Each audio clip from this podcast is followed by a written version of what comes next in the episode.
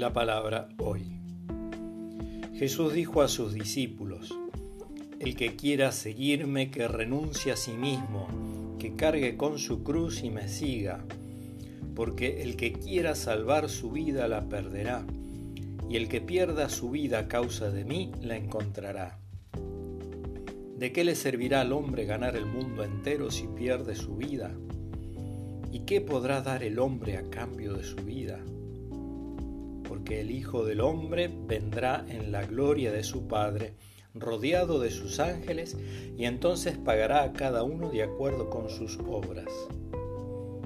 Les aseguro que algunos de los que están aquí presentes no morirán antes de ver al Hijo del Hombre cuando venga en su gloria de San Mateo.